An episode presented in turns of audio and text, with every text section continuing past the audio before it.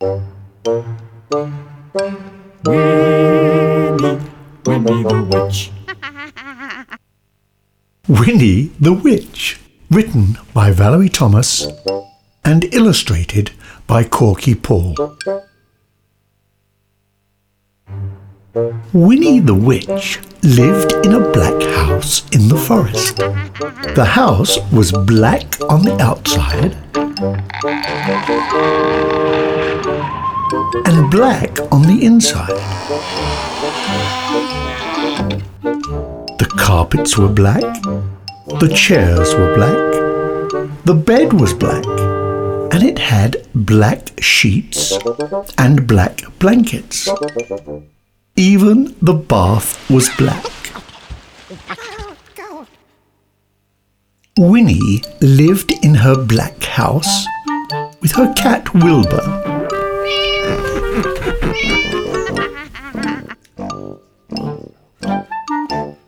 He was black too, and that is how the trouble began. When Wilbur sat on a chair with his eyes open, Winnie could see him. She could see his eyes anyway. But when Wilbur closed his eyes and went to sleep, Winnie couldn't see him at all. So she sat on him. When Wilbur sat on the carpet with his eyes open. Winnie could see him. Well, she could see his eyes anyway. But when Wilbur closed his eyes and went to sleep, Winnie couldn't see him at all. So she tripped over him. One day, after a nasty fall,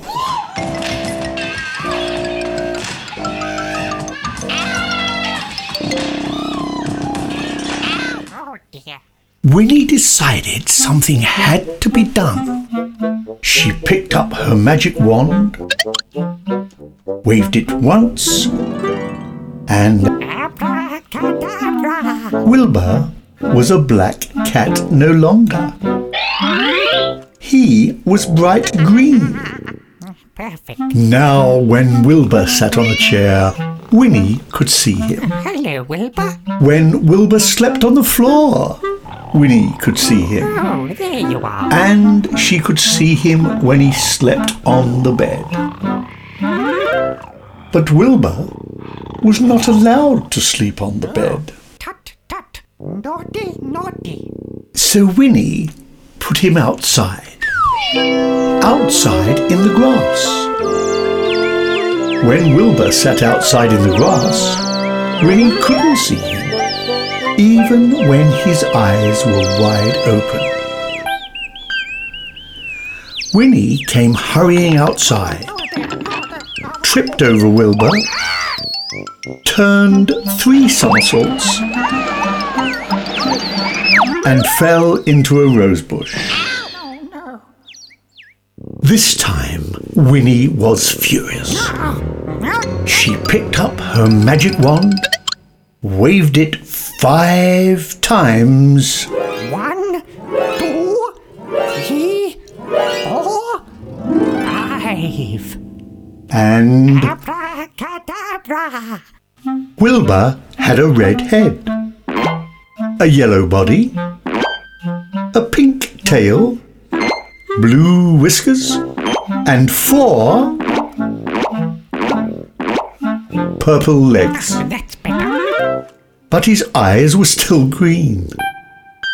Now, Winnie could see Wilbur when he sat on a chair, Hello, Wilbur. when he lay on the carpet, when he crawled into the grass, and even when he climbed to the top of the tallest tree.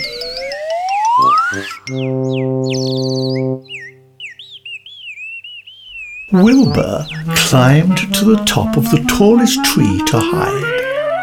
He looked ridiculous and he knew it. Even the birds laughed at him.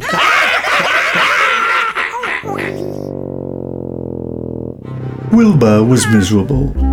He stayed at the top of the tree all day and all night.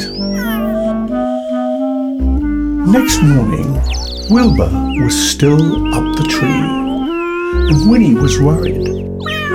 She loved Wilbur and hated him to be miserable.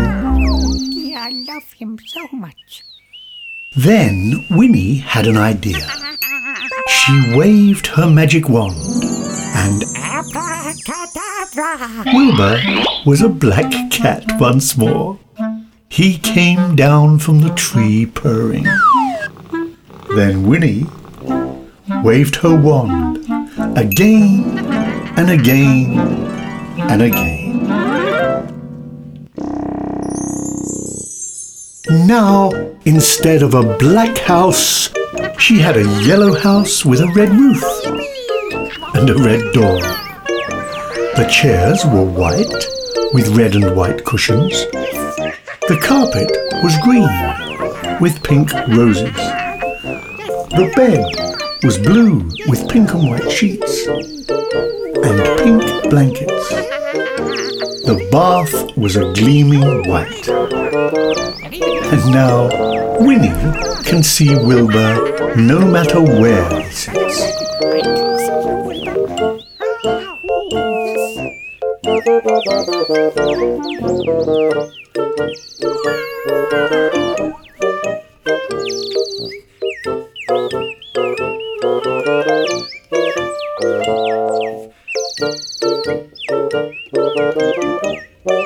Thank